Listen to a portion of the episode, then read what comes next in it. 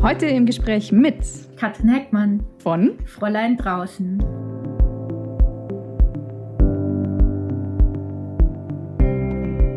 jetzt schon ein Unterschied, ob ich irgendwo in, Alaska unterwegs bin oder im Allgäu eben. Es hat so eine andere Qualität halt dort. Das ist halt dann das Besondere, dass halt wirklich weit und breit keine Menschenseele ist und so weiter. Und im Allgäu ist es vielleicht cool, dass du dann irgendwie die nächste Hütte auf dem Berg hast.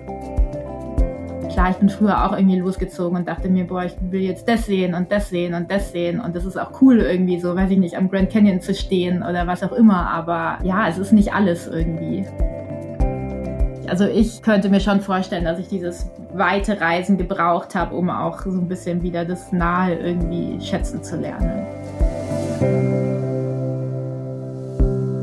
Der Allgäu Podcast mit Erika Oligunde Dirr.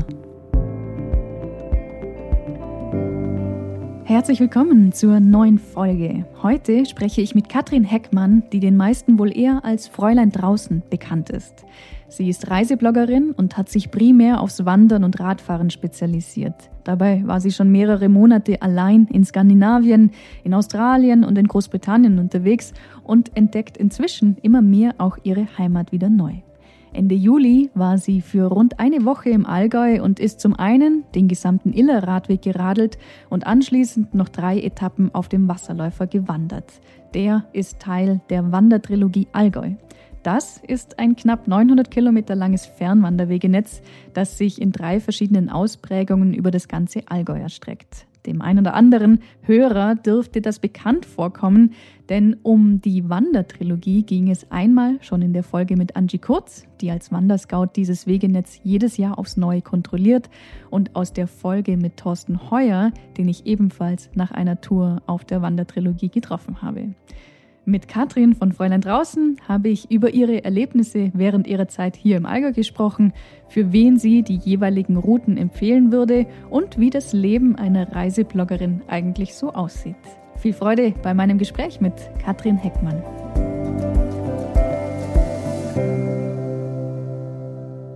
Hey Katrin, herzlich willkommen im Podcast. Schön, Hi, dass du da bist. Einladung. Aber sehr, sehr gerne. Sag mal, du warst jetzt eine Woche, also eine knappe Woche im Allgäu und hast sowohl den Iller Radweg als auch einen Teil der Wandertrilogie erkundet. Eine Frage zuerst, was hast du getan, dass du fürs Wandern und fürs Fahrradfahren bezahlt wirst? ich habe da vor mittlerweile, ich muss überlegen, ich glaube acht Jahren, achteinhalb Jahren so also einen Blog gegründet und wusste damals noch nicht, dass ich damit vielleicht irgendwann mal meinen Lebensunterhalt bestreiten könnte oder so. Und ja, der heißt Fräulein draußen und ist ein Autoreiseblog und ich mache ähm, dafür ganz viele Wanderungen und Radtouren und bin einfach viel draußen unterwegs und ja, berichte darüber und arbeite dafür manchmal mit Tourismusämtern zusammen oder zum Beispiel auch mit Outdoor-Ausrüstungsherstellern und ja, verdiene so letztendlich meine Miete und so weiter. und seit wann kannst du davon leben? Also 2016 habe ich mich selbstständig gemacht, also so, ja, gut dreieinhalb Jahre nach Gründung des Blogs. Und das läuft gut? Bis jetzt schon, ja. okay. Ich warte immer auf den Tag, dass es irgendwann mal nicht mehr läuft, aber bisher läuft es irgendwie noch, ja. Das ist sehr, sehr schön zu hören. Haben sich die beiden Touren, die du jetzt hier unternommen hast, haben die sich unterschieden von den Touren, die du sonst so unternimmst? Ich habe jetzt nicht so, so, ein, so ein Schema F, nachdem ich irgendwie meine Touren mache. Also ich mag es auch irgendwie ganz gern, da mal abzuwechseln und mache manchmal irgendwie eher ja, anspruchsvollere Sachen, also längere Touren, sowohl was die Distanz angeht, als auch was irgendwie die, die Zeit angeht. Also eine mehrmonatige Fernwanderung oder sowas. Aber genauso mag ich es halt irgendwie einfach kleinere Touren so vor der Haustür im weiteren Sinne zu machen, die jetzt vielleicht weniger fordernd sind und nicht irgendwie hinter, hinter jeder Ecke das nächste Highlight ein anspringt oder so. Also ich finde das alles irgendwie cool und von dem her, äh, nee, also es war nicht das erste Mal, dass ich so die Art von Touren gemacht habe. Nee. Und wonach suchst du deine Touren normalerweise aus? Was reizt dich da so ungefähr? Ich glaube, ich gehe da einfach so ein bisschen nach meinem Gefühl. Also ich, keine Ahnung, man sieht ja viel, so was andere machen oder wie es in der Welt so aussieht und man hat einfach so Punkte, wo es einen irgendwie hinzieht und also halt jetzt natürlich in meinem Fall, mir geht's halt viel um, um Landschaft und Natur und so weiter. Das ist so mein Ding. Also ich wandere oder fahre jetzt weniger Rad, um irgendwie Museen zu besuchen oder ähm, möglichst viel unter Leuten zu sein. Also mir geht schon wirklich viel um Naturerlebnis und so weiter und da gucke ich einfach in welche Landschaften zieht es mich aber eigentlich irgendwie überall hin, weil es halt irgendwie überall spannend ist, egal ob es jetzt das Allgäu ist oder Alaska oder Australien oder Unterscheiden sich die Touren, die du privat unternimmst, von denen, die du beruflich unternimmst? Oder ist es schon so, dass du beruflich nur das annimmst, was du privat auch machen würdest? Ja, also auf jeden Fall. Also ich sortiere das schon sehr aus. Einerseits, weil ich natürlich irgendwie, also ich mache das ja letztendlich alles, weil ich die Sachen machen will, die ich gerne mache und weil ich Spaß bei den Sachen haben möchte und deswegen. Und natürlich geht es auch darum, letztendlich muss es ja auch irgendwie, also ich meine, die Leute, die mir zum Beispiel auf Social Media folgen, folgen mir ja wegen den Touren, die ich mache. Und wenn ich dann plötzlich irgendwie was komplett anderes machen würde, dann ja, wäre das vielleicht auch nicht so cool. Also ich habe natürlich schon auch so ein bisschen da meine Kriterien. Es unterscheidet sich halt in dem Sinn, dass es sich natürlich schon ein bisschen mehr nach Arbeit anfühlt, weil wenn ich jetzt ähm, alleine unterwegs bin, dann mache ich schon auch, also dann, also ich blocke nicht immer über alles irgendwie 100 Prozent und fotografiere irgendwie jeden Baum und so weiter, sondern schaue schon, dass ich da irgendwie eine gute Mischung hinkriege. Und wenn ich jetzt für so eine Zusammenarbeit unterwegs bin, dann ist es ein bisschen mehr Arbeit im Sinne von, okay, ich muss halt so den Weg irgendwie fotografieren und ja, aber letztendlich würde ich, also die Touren, jetzt den Illerradweg und die, die Wandertrilogie, die Etappen, hätte ich jetzt genauso auch privat gemacht und ja, vielleicht ein paar Fotos weniger gemacht oder so. Aber ähm, also seit, ich habe den Blog gegründet damals, als ich eben auch angefangen habe mit diesem ganzen, also vor meiner ersten Soloreise und das war auch die erste Reise, wo ich zum ersten Mal alleine wild gezeltet habe und so damals in Schottland. Und so ein bisschen kenne ich es natürlich auch nicht anders, aber. Hattest du eine Vorstellung von den beiden Touren, wie die ungefähr sein würden, die du jetzt hier im Allgäu unternommen hast? Nicht so wirklich. Also ich war, also ich bin ja, komme aus der Nähe von München und bin auch dort aufgewachsen und war natürlich schon früher auch in den Bergen unterwegs und auch in den, äh, auch im Allgäu. Aber ja, wie gesagt, natürlich vor allem irgendwie in den Bergen. Ich habe irgendwie vor drei Jahren oder so eine, das war meine erste Mehrtagesradtour. Da bin ich in zwei Tagen von München an den Bodensee gefahren. Und da habe ich in Erinnerung, dass es sehr viele Hügel gab im Allgäu, die, die sehr anstrengend waren. zu befahren. Quasi so das, was ich kannte vom Allgäu, so jenseits der, der hohen Alpen. Und ja, ein paar Hügel hatte ich jetzt auch auf den Touren, aber nicht ganz so viele. Ich bin da mittlerweile auch ein bisschen fitter. okay, ich wollte gerade fragen, weil du bist ja eigentlich die Iller, den Illerradweg quasi, also du bist zwar den Illerradweg entlang gefahren, wo man erst denken würde, naja, okay, das ist ja bestimmt total flach, aber du bist natürlich gegen den Strom gefahren. Natürlich. Also, genau, also das heißt, du bist bergauf gefahren. Oder war das jetzt wirklich bergauf? Hattest du Hügel oder war es wirklich so einfach flach? Also es war schon, ja, also wie du sagst, äh, flussaufwärts. Das heißt, man hat natürlich immer so eine leichte Steigung. Das merkt man aber, glaube ich, nicht wirklich. Also ja, also keine Ahnung, ich hatte jetzt nicht das Gefühl, dass ich die ganze Zeit bergauf war oder so. Es gab aber vor allem an der, also ich habe den, der ist ja insgesamt 150 Kilometer lang von Ulm bis nach Oberstdorf und ich habe den auf drei Etappen aufgeteilt. Und die erste und die dritte Etappe gingen eigentlich immer so, ja, viel direkt am Fluss entlang, aber die zweite Etappe ging auch so ein bisschen vom Fluss weg, weil die Iller da, glaube ich, viel in so einem, ja, relativ steilen, also in einem Tal fließt mit relativ steilen Hängen, wo man jetzt wahrscheinlich nicht so gut einen Radweg irgendwie ans Ufer bauen kann. Und da ging es wirklich so ein bisschen über die Hügel. auf und ab. Also da kam tatsächlich, ich weiß gar nicht mehr was, es war irgendwie so 600 oder 500 Höhenmeter auf 60 Kilometer waren es, glaube ich. Okay. So grob. Also es ist jetzt nicht so, dass man es nicht schaffen kann, aber es war auf jeden Fall ja bergigere Etappe. Und ja, ansonsten sind eigentlich solche Flussradwege immer ganz cool, gerade auch so für, für Anfänger oder für Leute, die jetzt nicht so viel bergauf Radfahr-Fitness haben, weil die ja eben doch oft direkt auch im Fluss entlang laufen und dann einfach nicht so viele Höhenmeter haben wie andere Radwege. Ja. Außer irgendwo das heißt, an der Nordsee oder so. Aber. okay.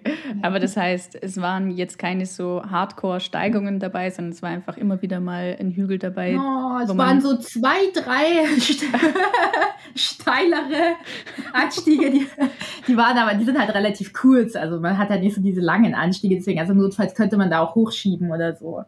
Okay. Ähm, ich bin natürlich hochgefahren.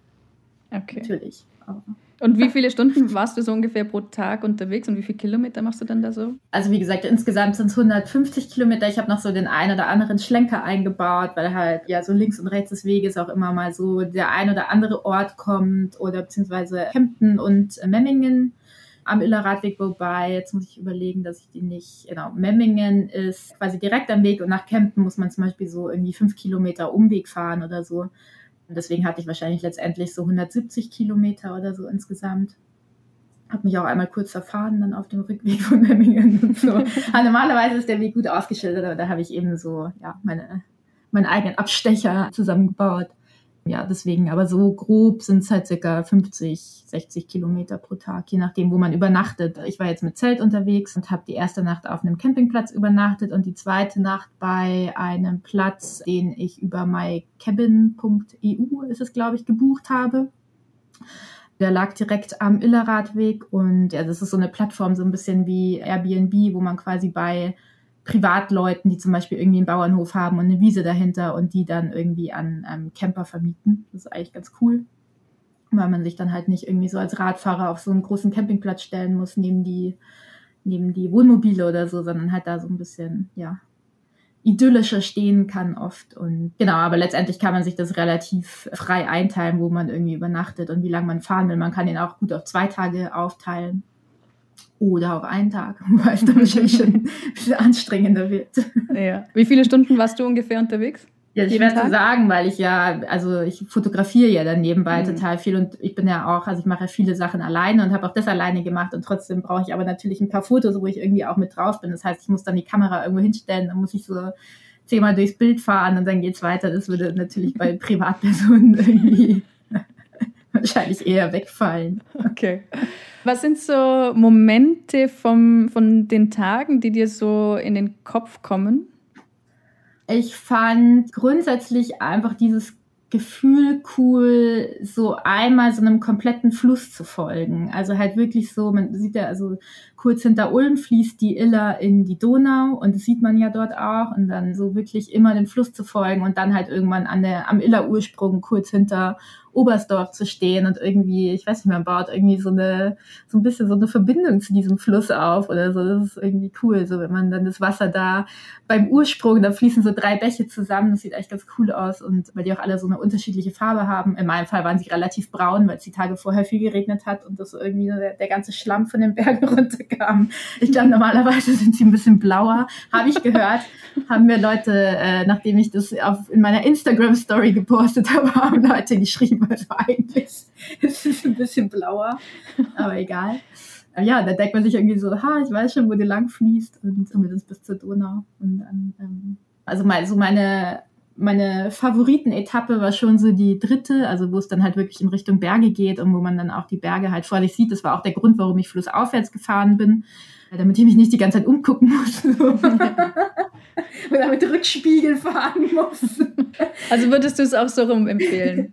Ja, voll. Ja, würde ich glaube ich schon machen. Das ist schon irgendwie ja. cool, dann halt auch so, ja, einfach so als ein großes Finale auf die Berge zuzufahren. Das war schon meine Lieblingsetappe, so landschaftlich. Aber ich halt, also eigentlich fand ich es wirklich cool, eben den kompletten Radweg zu fahren, weil das einfach so, ja, weil man einfach so ein bisschen das Gefühl für das große Ganze bekommt. In diesem Fall eben der große ganze Fluss. Das heißt, du bist von Oberstdorf mit dem Zug nach Ulm gefahren? Ja und genau. dann wieder zurück. Und das mit dem Zug fahren ging gut mit Fahrrad? Ja, also ja, Fahrrad rein und los.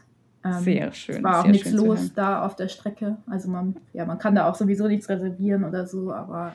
Jetzt hast du gerade eben schon gesagt, dass die Iller ziemlich braun war. Das war eigentlich ziemlich genau in der Zeit, wo es auch in anderen Teilen von Deutschland ziemlich Hochwasser hatte, wo es hier auch einfach sehr, sehr viel geregnet hat. So Wie ist danach, mit dem Wetter? Ja. Geht der Illerradweg eigentlich immer oder ist das irgendwie, wenn es viel regnet, dann irgendwann auch blöd? Also in meinem Fall konnte ich alles fahren. Der letzte Tag war teilweise so ein bisschen schlammig, aber jetzt nicht weiter schlimm. Also ich hatte halt eher so Mountainbike-Reifen drauf, aber man kann das auch mit normalen Trekkingradreifen fahren. Also mit Rennradreifen jetzt wahrscheinlich eher nicht, weil es halt viel Schotter ist und so weiter. Das wird dann, glaube ich, unangenehm auf Dauer, aber es kann aber, habe ich gehört, schon sein, dass es auch nach Hochwasser oder so mal, dass mal Teile gesperrt sind vom, vom Weg an dem Ufer. Aber ja, also ich nehme an, das ist dann entweder ausgeschildert, je nachdem, wie frisch die Überschwemmung ist, oder man, ja, also man wird immer einen Weg irgendwie dann drumherum finden. Genau, aber bei mir ging zum Glück alles. Ja. Und mit Bike und Körper hat auch immer alles gut funktioniert oder gab es da irgendwie mal Probleme? Ich hatte einen Platten. Oh nein. ja, direkt am ersten Tag. Und ich, sa ich saß dann am Weg, da war glücklicherweise, ich krieg Platte immer, wenn irgendwo gerade so eine Bank in der Nähe ist. Und da war so eine schöne Picknickbank in der Nähe. Und dann konnte ich mich da gemütlich hinsetzen und habe erstmal die Brotzeit ausgepackt, bevor ich mich um den Reifen kümmere. naja, und dann habe ich da rumge rumgeschraubt an meinem Reifen. Und das war wirklich krass, weil das habe ich noch nie so erlebt. Das hat wirklich Ausnahms, also es war auch ein Sonntag, das heißt, es waren relativ viele Leute unterwegs, also verhältnismäßig. Eigentlich waren, war es allgemein relativ leer dort, außer so dann Richtung Oberstdorf, aber genau, an dem Tag waren eben mehr Ausflügler unterwegs und es hat ausnahmslos jeder angehalten und gefragt, ob ich Hilfe brauche. Und manche haben sich kaum irgendwie so wegschicken lassen, so ungefähr. und sogar eine ältere, also ich würde jetzt mal schätzen, die war bestimmt 70 oder so, die, die kam irgendwie vorbei und hat gefragt, ob sie helfen kann. also das habe ich wirklich so noch, so noch nie erlebt, weil irgendwie, also ich meine, ich komme ja selber auch aus Bayern und ich meine, gibt schon freundliche Leute dort, aber auch so ein bisschen, so ein bisschen grummelig, Grummelig, grummelige ja. Leute. Ja. Das ist mir irgendwie aufgefallen. Es scheint ein paar freundliche Leute dort zu geben im Allgäu. Wer Ah, das gedacht? ist, das ist sehr, sehr schön zu hören. ja, ja, ja. Aber hattest du sonst noch irgendwie Kontakt zu Menschen oder bist du eigentlich sonst primär autark unterwegs gewesen? Hm, Ich habe keinen größeren Kontakt. Ja. Und zu Tieren? Zu Tieren. Ich habe äh, ein paar Vogelsichtungen natürlich gemacht. Aber du bist ja, du hast ja einen, Ornithologin. ja, du hast einen Schwarzspecht, äh, du Genau. hast einen Schwarzspecht am Sound erkannt. Habe hab ich das richtig recherchiert? Ja, genau. Also ich äh, recherchiere. Wo recherchiert man sowas? Ja, bei dir auf Ähm, Instagram. Ja, eben, ja. Ja, habe ich. Also zumindest habe ich das gehört und habe mir gedacht, es muss eigentlich ein Schwarzspecht sein. Weil es auch zu der, zu der Umgebung gepasst hat. Die mögen eher so ein bisschen so ältere Mischwälder und also in irgendwelchen Kiefernplantagen würde man die jetzt weniger finden. Aber ja, ich habe den gehört und kurz danach habe ich ihn auch gesehen und das war, ja, solche Erlebnisse tragen mich dann manchmal auch durch den ganzen Tag. Sehr, sehr schön. Äh, Ich überlege gerade, ob ich noch irgendwas gesehen habe, aber ich glaube, naja, Kühe natürlich. Ja, also da hättest du Ja. dich auch wirklich anstellen müssen, wenn du keine gesehen hättest. Ja. Ah ja, eine Wasseramsel habe ich gesehen, das ist einer meiner Lieblingsvögel. Die ist dann eher so, ich mag so ein bisschen wildes Wasser und gerade so, wenn man dann so ein bisschen mehr Richtung Iller Ursprung kommt, da wird die Iller dann auch so ein bisschen wilder und sprudelt über Steine und so. Und äh, ja, da habe ich, glaube sogar zwei Wasseramseln insgesamt gesehen. Okay, Mhm. man, man hört dein Fable für Vögel raus. Ja, jetzt höre ich wieder auf. Das war's auch. Okay. Einen kleinen Sprung, weil du warst ja nicht nur Fahrradfahrend unterwegs, sondern auch wandernd. Und zwar warst du auf der Wandertrilogie unterwegs. Es ist ja ein Fernwandernetz, das sich eigentlich auf drei verschiedene Routen aufteilt. Insgesamt sind es knapp 900 Kilometer. Mhm. Es gibt den Wiesengänger, den Wasserläufer und die Himmelstürmer. Mhm. Wo warst du unterwegs? In der goldenen Mitte, auf der goldenen Oh. Mitte. Also auf dem äh, Wasserläufer, wobei der, da, da teilen sich quasi der Wasserläufer und der Himmelsstürmer so die, die Route, weil die ja so quasi aufeinander liegen, dass man die auch irgendwie miteinander verbinden kann und sich jetzt nicht für eine Route entscheiden muss. Also ist eigentlich wie so ein, wie so ein Steinmännchen. Das ist auch das Logo von der Wandertrilogie. So drei Ovale sozusagen aufeinander, so ganz grob vereinfacht. Audiokommentar, die Katrin macht mit den Fingern Ah, drei.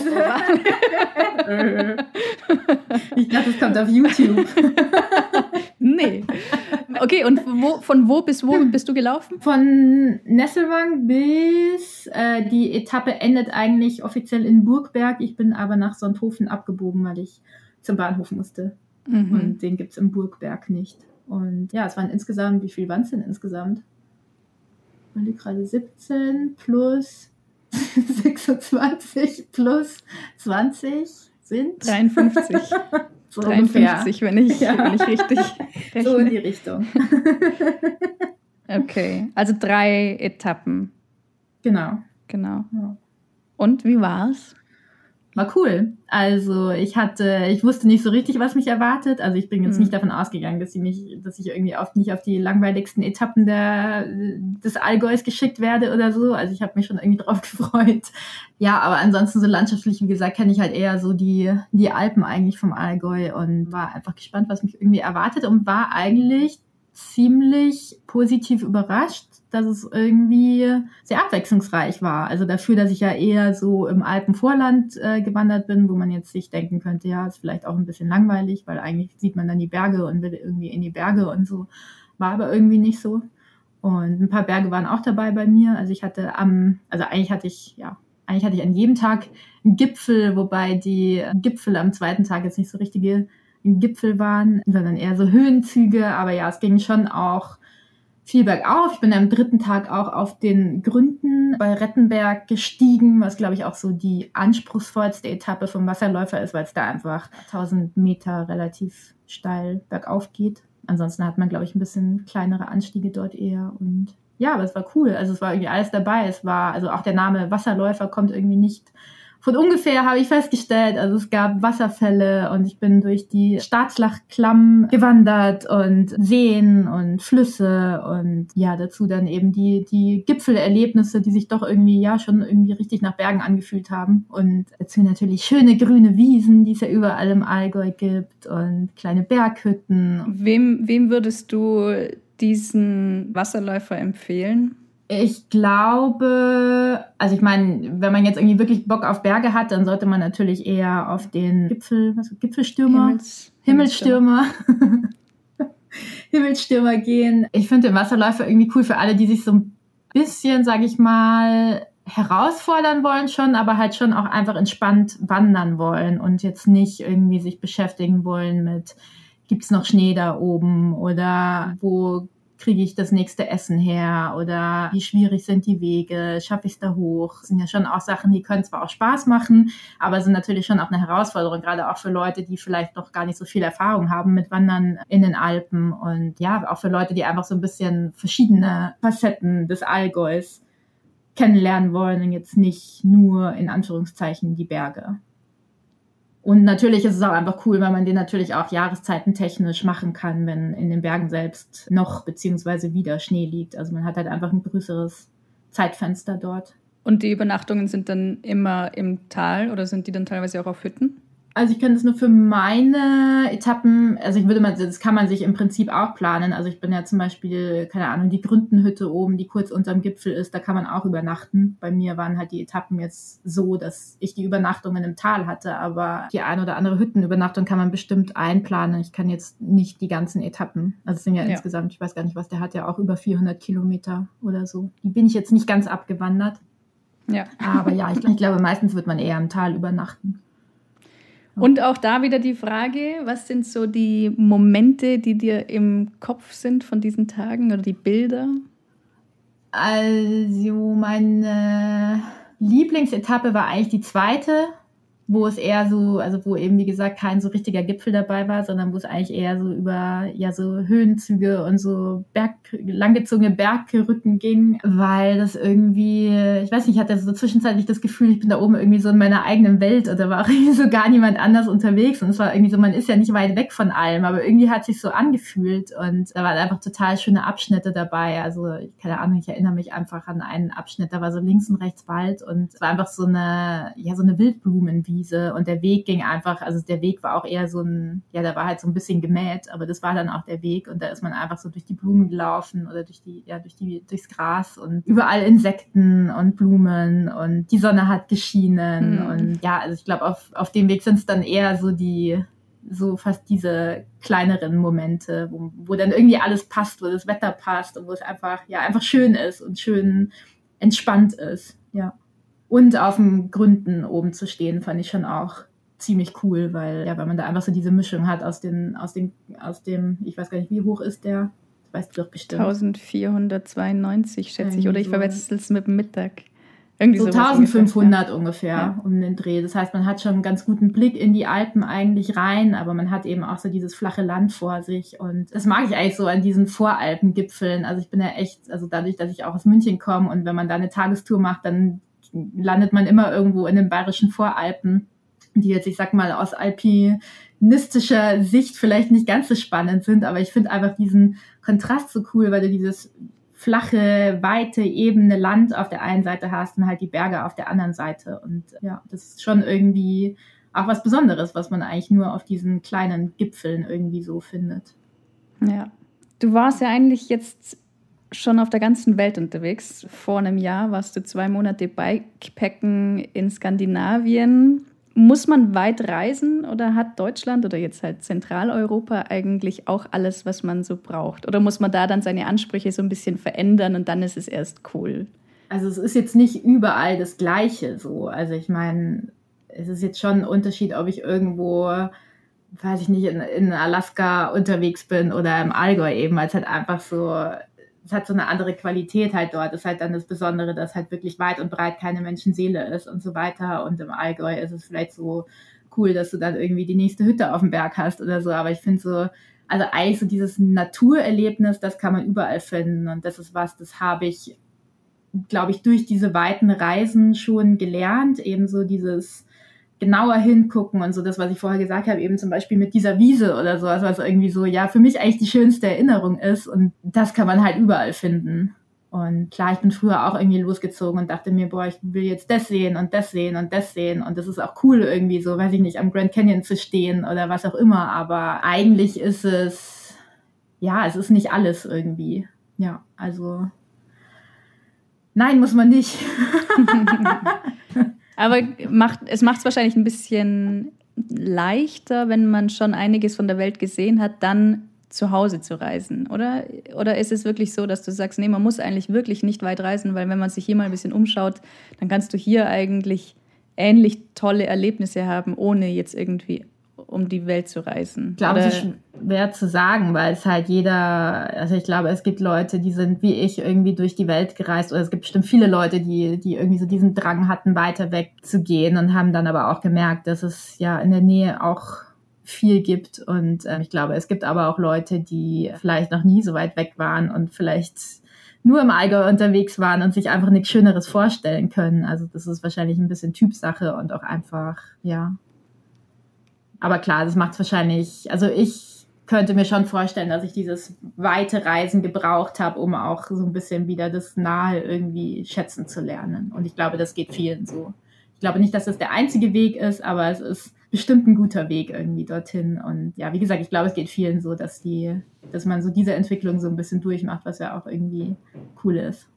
Ja, ja, das kann ich, kann ich nur bestätigen. Ja. Nochmal zurück zu deinem Job.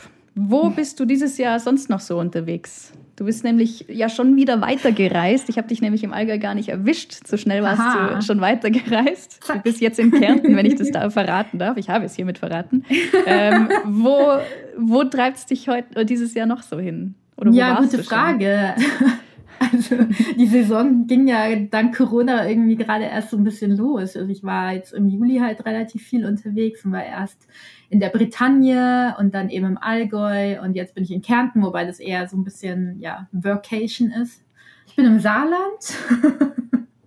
Ende August. Und dann habe ich so ein paar lose Projekte im Kopf, aber tatsächlich noch gar nicht so was Festes. Also ich glaube, ich bin mittlerweile eben auch wegen Corona so ein bisschen vorsichtig geworden mit Planungen und mache jetzt erstmal irgendwie das hier und dann, ähm, ja, es soll aber, also ich werde auf jeden Fall eher so, also ich habe tatsächlich auch irgendwie so den, den Wunsch, noch mehr irgendwie so in der Nähe zu bleiben und mehr von Deutschland und irgendwie den Nachbarländern zu sehen. Und ja, habe da so ein paar Ideen im Kopf, aber die sind noch nicht so fixiert. Das heißt, du, es bringt nichts, wenn ich jetzt hier weiter bohre. Nee. Mhm. das war ein klares Nein. Okay. Das klingt immer so ein bisschen wie so ein Traumleben. Das so ein Leben, wie du es führst, dass man bezahlt wird fürs Wandern und dann ist man irgendwie europaweit unterwegs und so. Ist es wirklich dieses Traumleben oder hat das schon auch Schattenseiten?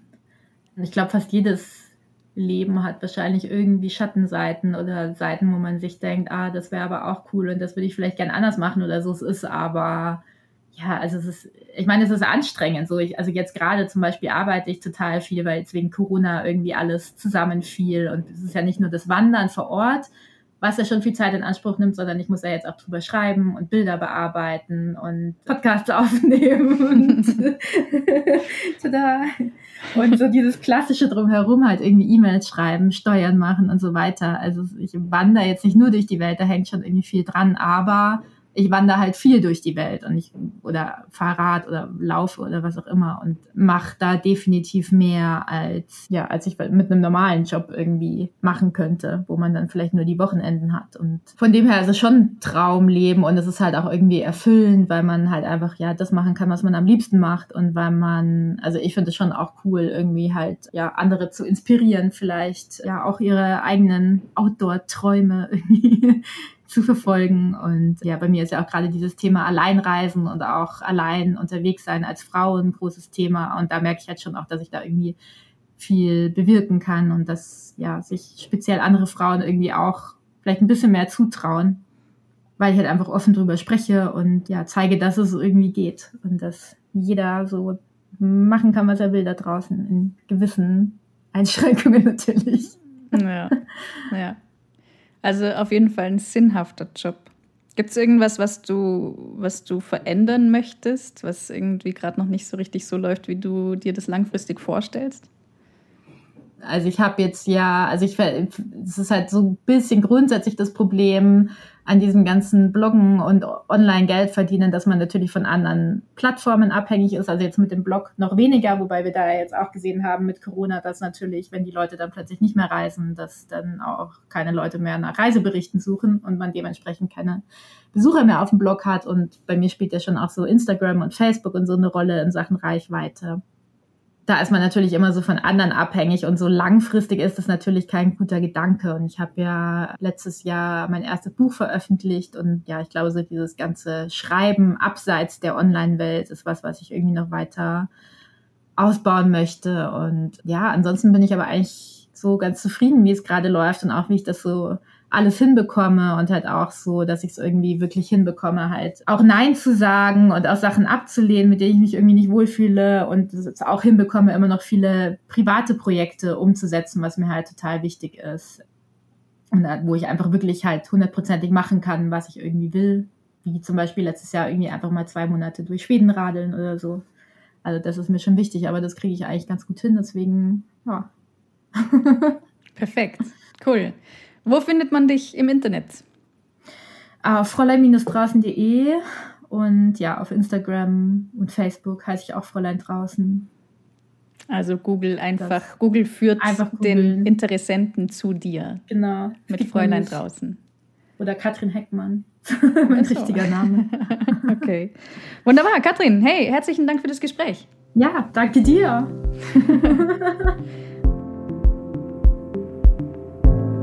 Alle Informationen zum Illerradweg, zur Wandertrilogie und natürlich zu Fräulein draußen selbst gibt es wie immer in den Show Notes. Vielen Dank fürs Zuhören und bis in zwei Wochen.